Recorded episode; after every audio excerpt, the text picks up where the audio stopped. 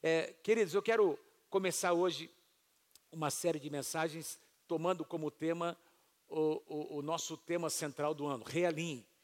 E o meu tema de hoje, realinhe o seu compromisso. Nós avançaremos na próxima semana, nas próximas, falando sobre diversos outros temas. Realinhe a sua fé, realinhe o seu compromisso com Deus, o seu foco, as suas prioridades. Enfim, aquilo que Deus nos dirigir, a gente tá, vai estar compartilhando. Hoje eu quero falar sobre o nosso compromisso com Deus e principalmente com a sua casa.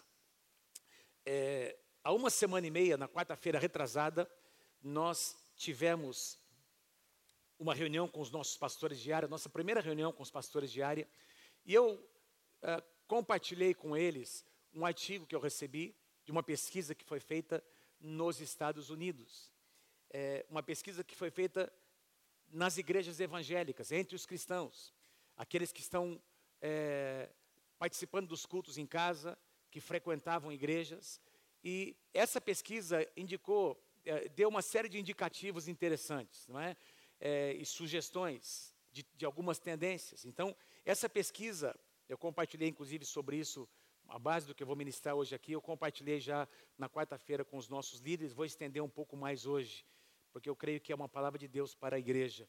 E essa pesquisa, ela disse mais ou menos o seguinte, que, que existe uma necessidade hoje, não dá mais para a igreja viver sem o uso das tecnologias digitais. Não é possível hoje a gente pensar, é, assim como as empresas, não é? Não é possível mais nós pensarmos em ser igreja sem o uso dessas ferramentas que é, de alguma forma, tem nos permitido alcançar é, muitas pessoas que não poderiam congregar é, fisicamente, pessoalmente. Então, a pandemia mostrou isso. É, muitas pessoas passaram a se conectar, até gente que, não, que nunca tinha ido numa igreja, ou que não gostava, não queria, é, se converteram por meio desses, é, dessas ferramentas. Isso é algo muito bom, muito importante. Os trabalhos sociais da igreja vão se intensificar até por causa de algumas dificuldades sociais que nós já estamos enfrentando e continuaremos a enfrentar, nós, de uma forma geral, as igrejas terão que ter uma atuação social. Isso já está acontecendo. É, a pastora Mônica falou aqui, foi dado o aviso sobre uh, essa mobilização que a gente tem aqui para cestas básicas, não é? Nós estamos atendendo muitas famílias. Como é que é o nome mesmo, Mônica?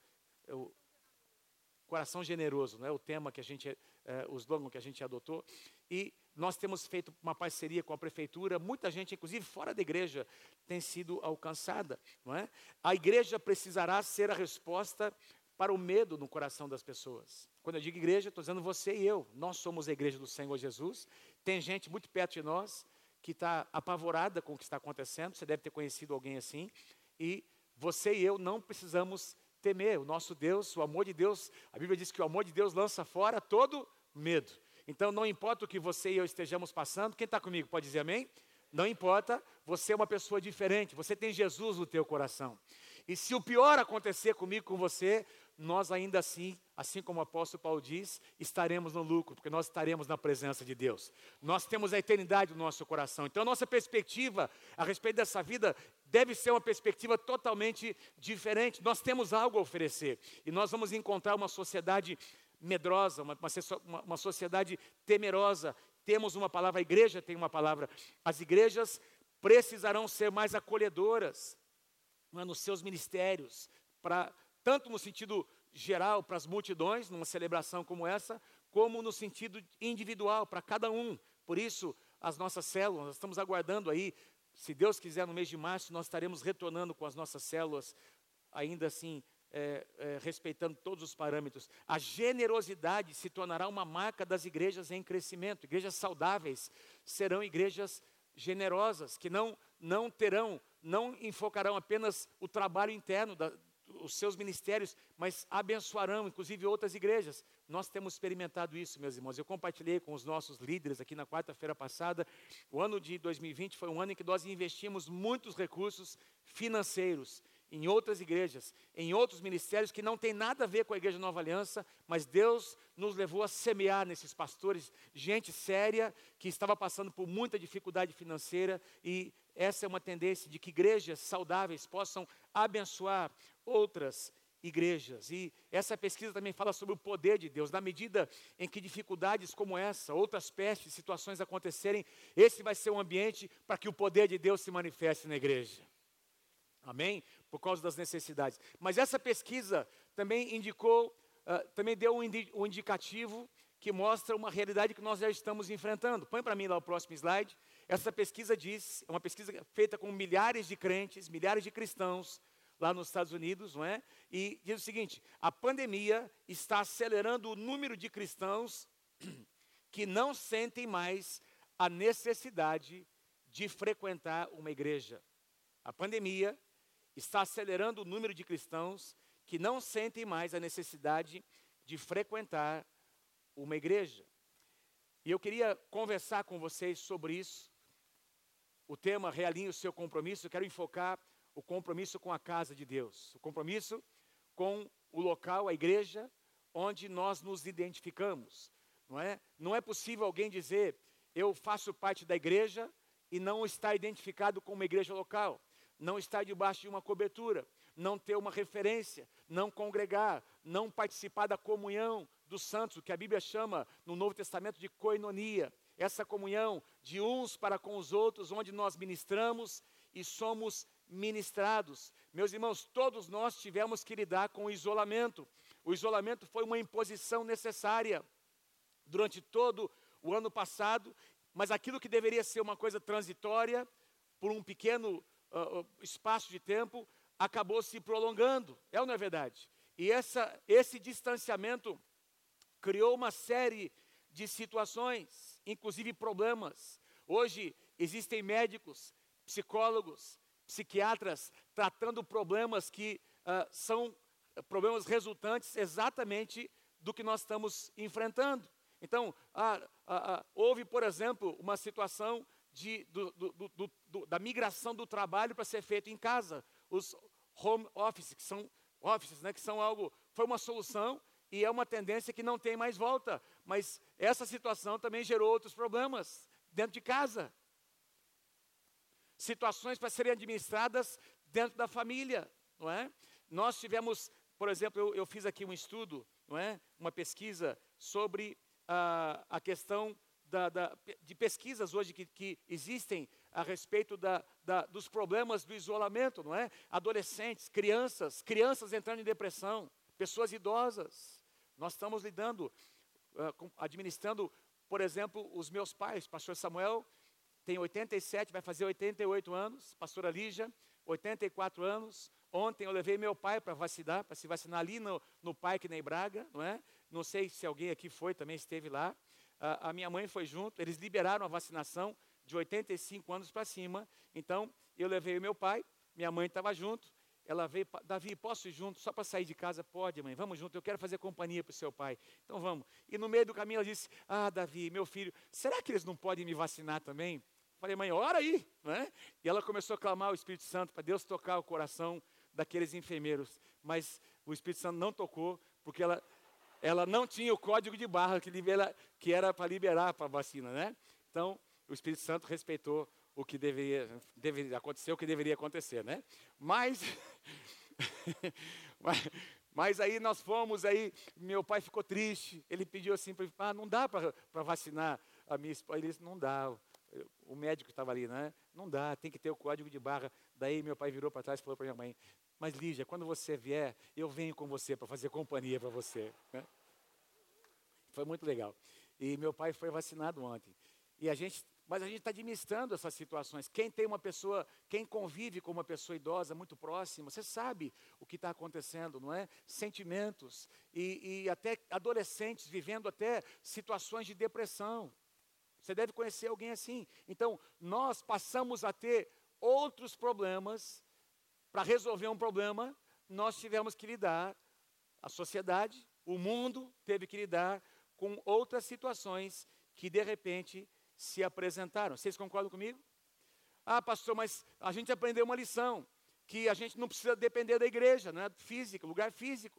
Afinal de contas, pastor, vocês sempre ensinaram que a igreja somos nós, a igreja não é o templo. É verdade, a igreja não é o templo, mas a minha Bíblia e a sua também vão nos dizer que a igreja se expressa de muitas maneiras. não é? Individualmente, Jesus disse que o reino de Deus está dentro de nós. Quem tem o reino de Deus aí, diga amém no seu coração, amém? Onde o rei governa o seu coração é o reino de Deus. Mas no, Jesus também disse: onde estiverem dois ou três reunidos em meu nome, as nossas células, eu estou no meio deles. Amém? Amém, gente? Nós encontramos palavras, por exemplo, eu quero ler com vocês aqui em Atos, Atos capítulo 2, não é? Para a gente apenas para nós nos lembrarmos dos valores que a palavra de Deus nos ensina. Não é? Nós precisamos entender que o, o que tem acontecido tem sido algo momentâneo, necessário por um tempo, mas eu estou aqui para dizer para vocês que é hora da gente começar a retomar, não é? Retornar aquilo que nós valorizamos, valorizar aquilo que a palavra de Deus valoriza. Atos capítulo 2, versos 46 e 47, diariamente, lá na igreja, do Novo Testamento, que para nós é a nossa referência, diariamente perseveravam unânimes no templo, onde havia uma grande quantidade de pessoas, e também partiam pão de casa em casa, celebrações e células.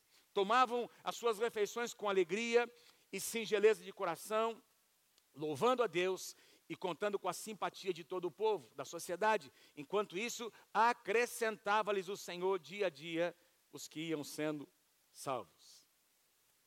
Atos capítulo 5, verso 42. E todos os dias no templo, de casa em casa, não cessavam de ensinar e de pregar a Jesus, o Cristo. Nós, meus irmãos, não temos conseguido viver mais essa realidade. Nós tivemos que diminuir drasticamente, praticamente zeramos as atividades, conferências, tudo aquilo que nós tínhamos planejado para 2020, não aconteceu praticamente nada, não é? Conferências, nós tínhamos conferências marcadas, contatos, pastores agendados, não é? Irmãos que viriam ministrar louvor, adoração, nós tivemos que cancelar, que colocar na prateleira, mas nós estamos vendo um sinalzinho nos dizendo que é hora de começar a retomar as nossas atividades. É hora da gente começar a visualizar esse ano de uma forma diferente. Quem está comigo, diga amém. Fazendo a nossa parte entendendo, meus irmãos, que faz parte da essência do homem viver em comunidade. As pessoas estão ficando doentes porque é contra a natureza humana viver em isolamento, viver solitários. Foi Deus que disse: não é bom que o homem esteja só. Não diz respeito apenas ao casamento, faz parte da nossa estrutura. As crianças precisam disso, da convivência com outras crianças. Não é? Nós precisamos, como eu disse, uh, estaremos retornando com as células. Vamos seguir todos os parâmetros, vamos seguir, é, ter todos os cuidados que nós precisamos ter, mas o que nós precisamos é colocar o nosso coração, uh, fazer o nosso coração perceber que existe um valor que a palavra de Deus dá para o fato de nós estarmos juntos. O que acabou acontecendo é que houve uma acomodação no coração de muitas pessoas. Nós já tínhamos muita gente muitas não.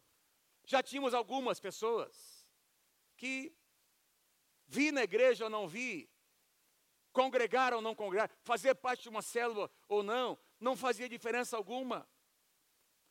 Por alguma razão, no coração de algumas pessoas, não é? Fazer parte, congregar, estar numa, numa celebração como essa. Quem foi abençoado nessa, nessa manhã só de louvar o Senhor?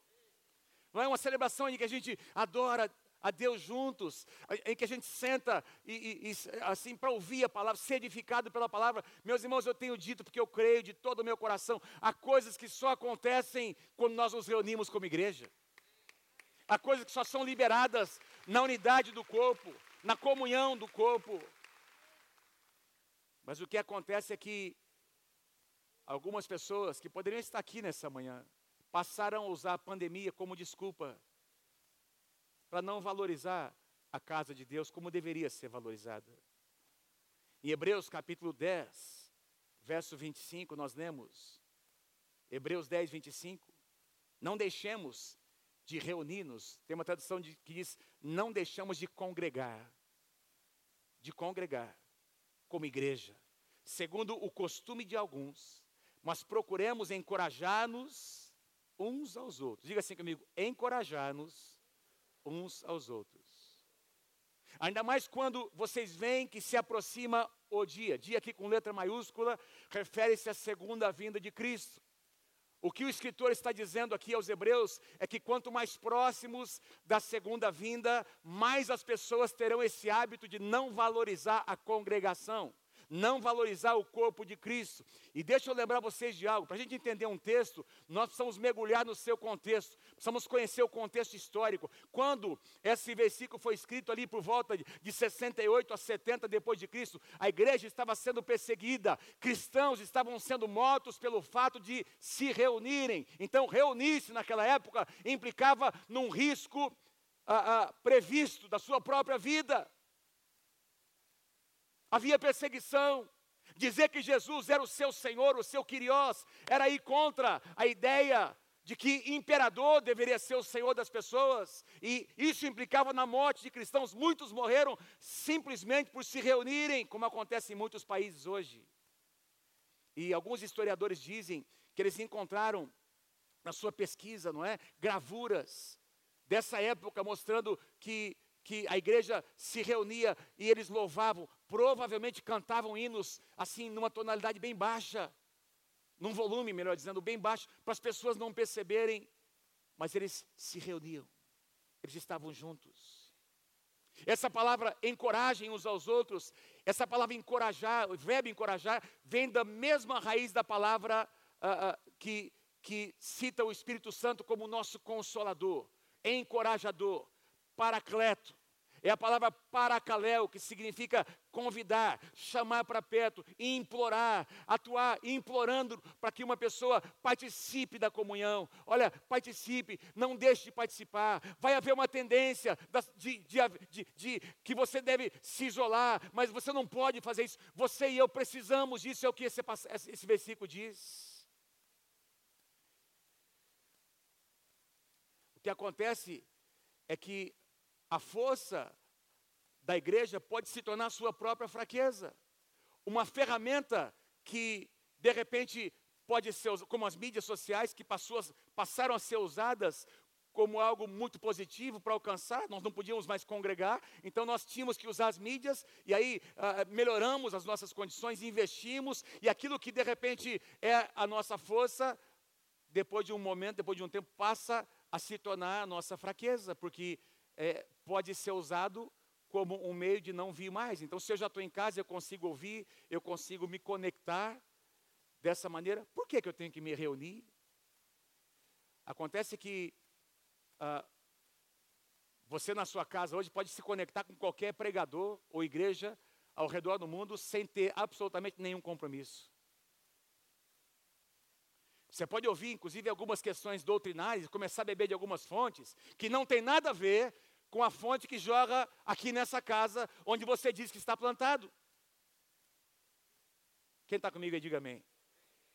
Então é muito perigoso quando a gente começa a beber de diversas fontes, e eu não estou dizendo aqui que você, você não deve ter essa liberdade, todos nós temos a, a liberdade que Deus nos dá, mas quando você está plantado num lugar, você precisa valorizar aquela fonte, aquela sua cobertura, aqueles pastores, e tem que haver alguma coisa que identifica.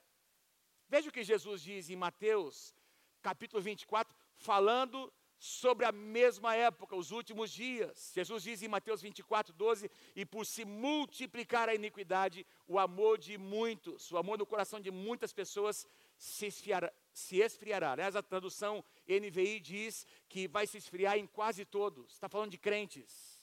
Crentes em Jesus. E um pouco mais à frente, Jesus disse: se a tribulação, se o período de tribulação não fosse abreviado, quase todos se perderiam, porque vai haver uma articulação do mal, do inferno, para esfriar o coração das pessoas.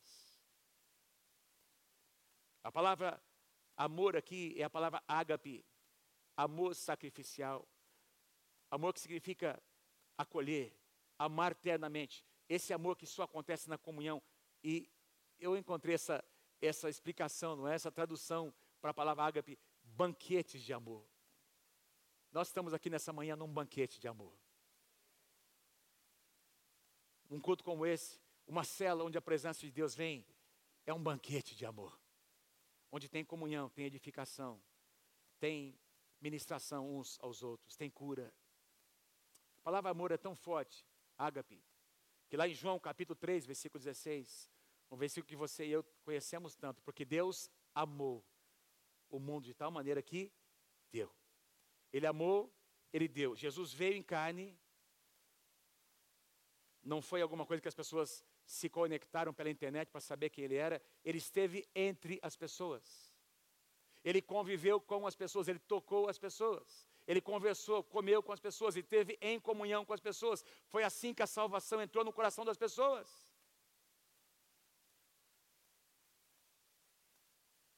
Em 1 João 3,16, diz que Jesus, é nisso que nós conhecemos o amor, uma expressão máxima do amor ágape, no fato de que Jesus deu a sua vida por nós, ele se entregou. Jesus, Deus amou, entregou o seu melhor. Jesus amou, entregou o que ele tinha de melhor, a sua própria vida. Foi algo prático.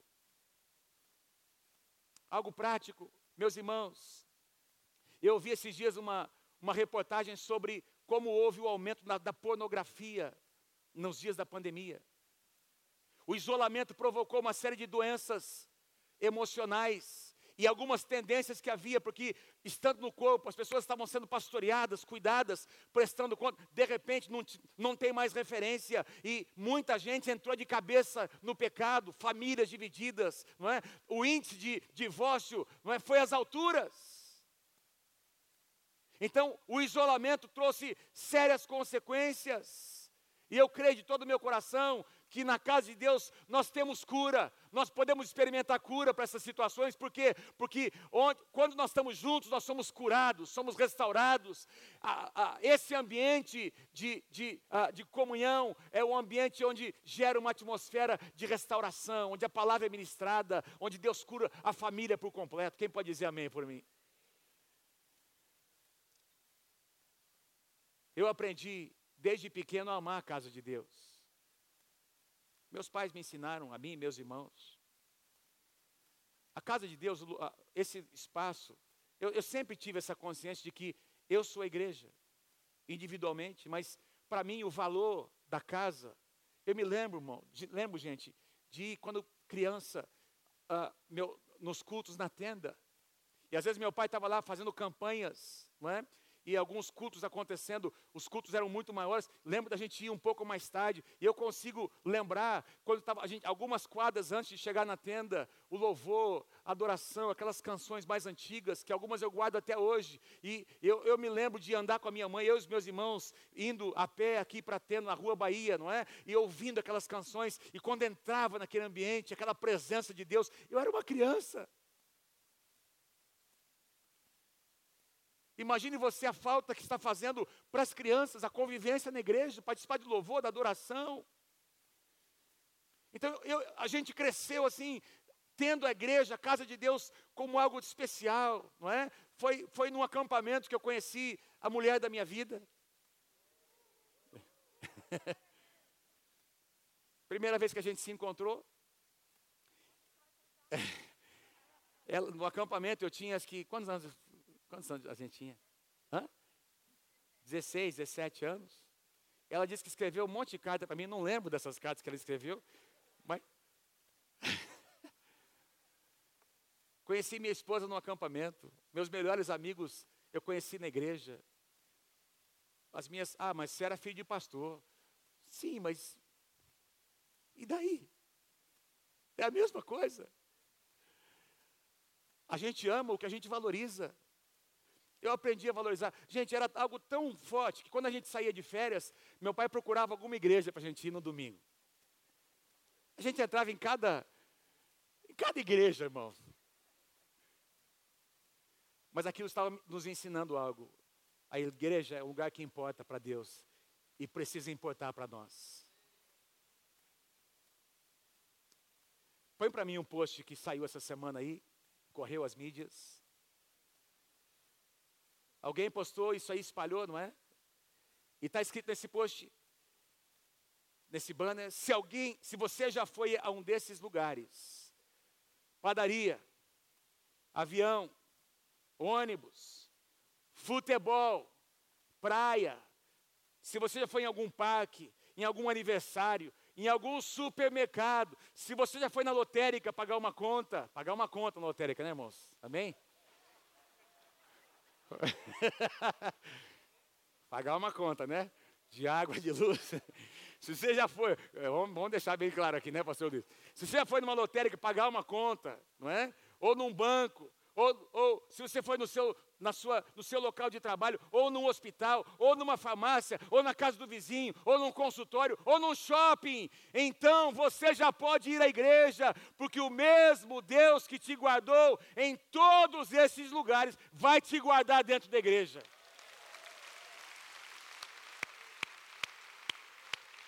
Pode aplaudir mais forte. Tem que ser mais forte. Uh! E, ó, eu sei que alguns de vocês que estão aí conectados na internet não puderam estar aqui, mas essa palavra é para você. Tem uns irmãozinhos especiais que vão em todos esses lugares, mas não pode, não pode vir na igreja de manhã. Ai, lá é muito perigoso. Mas sai para o parque, sai no show e ainda tiram foto e postam no Instagram no horário do culto passeando. Não foi nada pessoal, viu, irmãos? É que a gente tem um Instagram, a gente vê o que as pessoas postam. Não foi nenhum de vocês que está aqui que fez isso. Glória a Deus, né, pastora Mais? Quantos estão entendendo? Que a gente começa a adquirir hábitos que nós não deveríamos ter. E você só, só substitui um hábito que é ruim colocando um hábito, adquirindo um novo hábito bom naquele, no lugar daquele. É uma questão comportamental. É uma questão comportamental que precisa de uma ação intencional nossa. No livro de Apocalipse, no capítulo 2, nós encontramos Jesus dizendo algo para uma das igrejas, uma das sete igrejas. Éfeso era uma igreja muito linda, próspera, Timóteo, discípulo de, do, do apóstolo Paulo, tinha sido pastor nessa igreja. Já não sei se nessa época ele era, talvez não. Não sei o contexto histórico.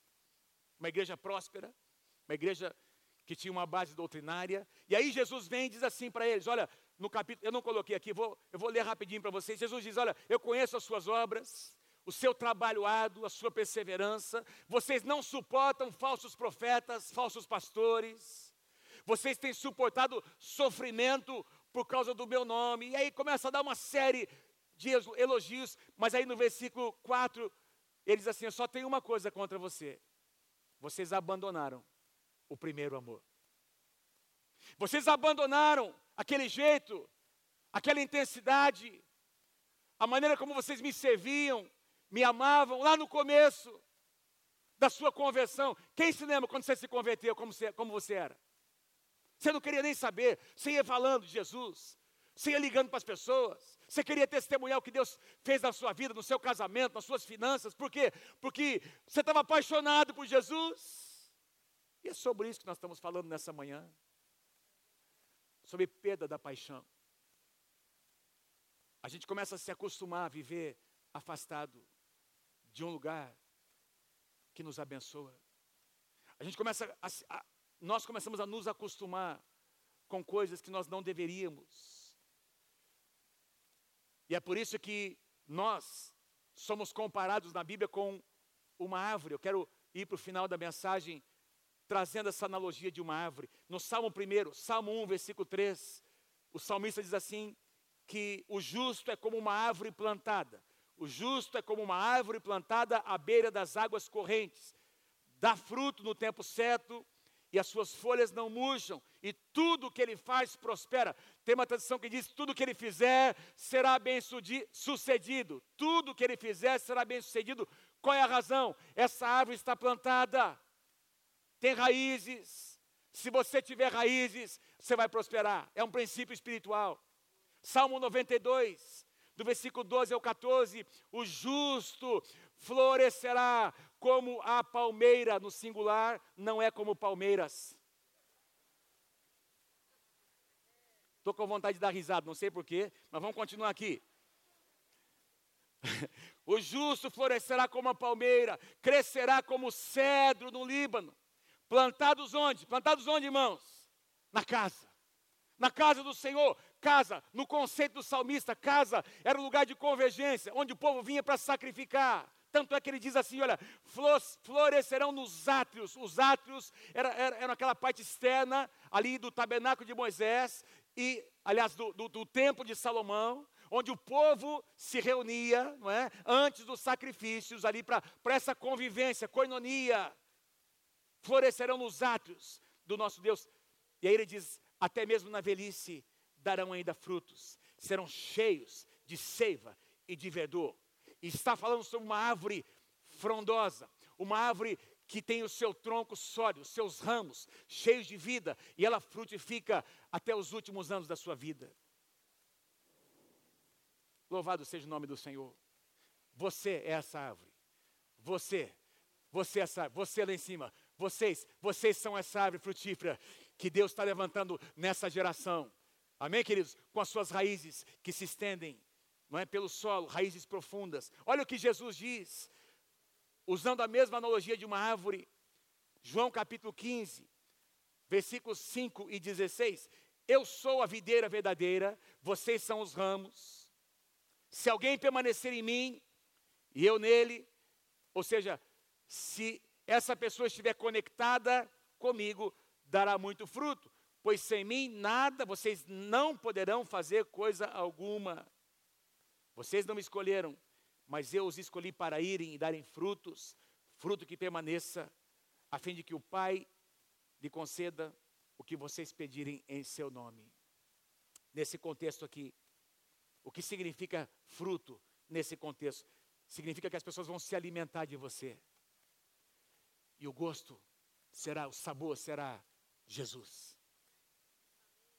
As suas palavras, as suas atitudes, o que você diz, quando você entra num ambiente, você vai mudar aquele ambiente apenas por estar naquele lugar, porque você carrega a presença de Deus. Frutos. Agora imagine comigo o ciclo de crescimento de uma árvore. Imagine comigo o ciclo de crescimento de uma árvore frutífera. Qual é a primeira coisa que acontece? Quando você pega, então, tudo acontece a partir de uma semente. Vocês estão comigo, sim ou não? Tudo acontece a partir de uma semente grande ou pequena, tem sementes maiores ou menores, mas o princípio é o mesmo. Quando você planta uma semente e coloca ali alguns nutrientes e, e hidrata aquela terra, a primeira coisa que nasce é a raiz. Ela nasce assim para cima e depois vai para baixo. E vai. Eu estava ontem estudando, diz que as raízes das árvores, das plantas, têm uma, uma, um elemento na ponta da raiz que vai, é, é uma espécie de uma é como se fosse uma, uma substância que vai amolecendo a terra. Vai, ela vai, porque ela precisa perfurar a terra. E ela vai amolecendo para que ela consiga avançar. A primeira coisa que nasce é uma raiz. Depois vem um brotinho. Do broto nasce o caule. E os anos às vezes vão passando. Tem árvores frutíferas que demoram anos para crescer, para frutificar. Mas, meus queridos, durante todos aqueles anos, até que ela que os frutos venham à luz, aquela raiz nunca parou de crescer. Aliás, quanto maior a árvore, maior tem que ser a sua raiz. Dizem que as árvores têm na mesma proporção da copa de uma árvore, é a proporção que existe de uma raiz. E as raízes se estendem. E durante todo esse processo de crescimento, meus irmãos, as raízes nunca, jamais param de crescer as suas raízes não podem parar de crescer. Eu vou dizer de novo: as suas raízes não podem parar de crescer. A sua vida depende disso. A sua saúde depende disso. A sua frutificação depende disso, das suas raízes. Quais são as funções de uma raiz? Quatro, encontrei quatro, de maneira bem simples. Quais são as funções de uma raiz. A primeira delas, sustentação. Diga comigo, sustentação. Então, não há como uma árvore crescer sem a sustentação das suas raízes. São as raízes que trazem estabilidade contra os tempos difíceis. Aliás, tem estudos que comprovam que as adversidades é, sobre as plantas fazem com que elas se tornem mais fortes. Então, por exemplo, a pastora Thelma me mostrou uma foto de uma, uma é, um pé de uva, né? Como é que é uma, uma uma videira que o pastor Trajano tem lá na sua casa, que ele fez uma poda, não é, Trajano? Fez uma poda, e logo depois da poda, alguns dias depois, puf, explodiu ali embaixo um broto, e logo atrás do broto veio um caixinho de uva. Por quê? Porque aquela poda, não é? E quem trabalha com agricultura sabe o que eu estou dizendo, principalmente da uva, não é? Tem, quando você olha, quando você olha uma parreira, não é? Uma, uma cultura de uva, não é? Na, na época da poda, você diz, meu Deus do céu, será que vai sair alguma coisa boa daí? Parece que está tudo seco, mas aquela poda produz uma, uma reação interna naquela planta. Então aquela diversidade produz uma reação. Está comprovado que os ventos, o estresse que os ventos provocam nas árvores, as tornam mais fortes, as suas raízes se tornam mais fortes. As adversidades, as situações, quanto mais difíceis, tornam aquelas árvores mais fortes ainda. E aí você vai encontrar, por exemplo, aumenta o volume um pouquinho, por causa do, do, da chuva, né? Obrigado, Thierry. Você vai encontrar, por exemplo, no meio de uma tempestade como essa, quando, onde os ventos vêm muito fortes, você vai encontrar às vezes árvores que caíram, não é? Pelo caminho. E quando você vai observar, normalmente aquelas raízes estavam enfraquecidas. Ou tinha algum bicho, tinha alguma, alguma, algum problema não é? que aconteceu na estrutura da árvore e por isso ela caiu, porque árvore saudável é feita para suportar a tempestade. Vou dizer de novo: árvore saudável é feita para suportar as tempestades. E você é uma árvore saudável na casa do Senhor. Deus te levantou, Deus te plantou para que você consiga suportar as adversidades. Sustentação. Sustentação. Nós acabamos de cantar essa canção de que nós confiamos em Deus. Se nós confiarmos em Deus, nós não seremos abalados. A segunda função de uma raiz, absorção de nutrientes. Não apenas da água, mas de sais minerais, de compostos químicos, não é? Então, essas raízes vão, vão ali filtrando aqueles, aquelas, aqueles elementos, não é? Para que elas possam transformar em seiva que vai alimentar aquela árvore, absorção de nutrientes. Se você estiver plantado, você vai absorver princípios, você vai absorver valores que serão uma bênção para você, para sua casa, para os seus filhos e para a sua posteridade.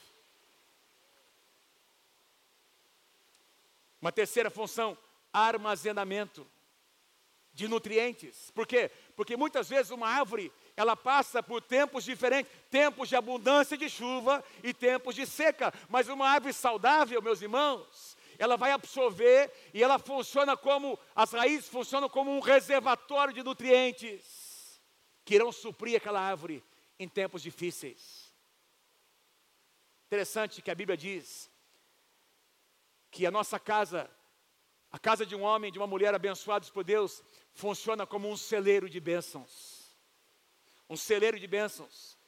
Deuteronômio capítulo 28 diz lá que onde um homem e uma mulher de Deus tocarem as suas mãos, aquele lugar será abençoado, porque esse homem, essa mulher é um reservatório de bênçãos. Diga amém se você crê em nome de Jesus.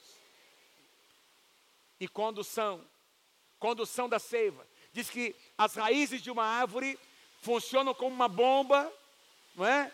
Elas empurram essa seiva e essa seiva ela traz força, ela empurra a vida.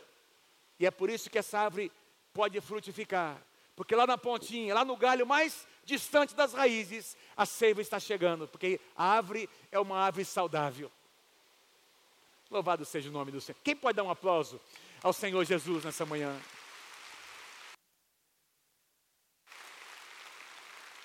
Aleluia. Eu quero pedir a você que você se coloque em pé nessa manhã comigo, por favor. Eu quero ler uma última passagem com você, já que você não vai poder sair mesmo, né? Quem está comigo aí, diga amém. Nós não vamos poder sair agora, né, gente? Então vamos desfrutar desse momento, amém? Vamos desfrutar desse momento aqui, porque a chuva está forte lá fora. Eu quero ler uma última passagem com você. Jeremias, capítulo 17, versículos 7 e 8. E você vai fazer uma coisa comigo aqui. No final dessa passada, no finalzinho aqui, não é? Onde diz assim: não ficará ansiosa no ano da seca, nem deixará de dar o seu fruto. Você vai dizer: não ficará ansiosa no ano da pandemia, e nem deixará de dar o seu fruto. Vocês estão comigo? Vamos lá? Bem forte, vamos lá, um, dois, três, vamos lá. Mas bendito cuja confiança está no Senhor. Ele será como uma árvore plantada junto às águas e que estende as suas raízes para o ribeiro. Ela não temerá quando chegar o calor, porque as suas folhas estão sempre verdes. Não ficará ansiosa no ano da pandemia, nem deixará de dar o seu fruto. Aleluia. Aleluia, aleluia, aleluia. Não temerá quando chegar o calor e as adversidades, porque as suas folhas estão sempre verdes. Não ficará ansioso no, no ano da sequidão, nem deixará de dar o seu fruto, porque as suas raízes estão estabelecidas e profundas na casa do Senhor.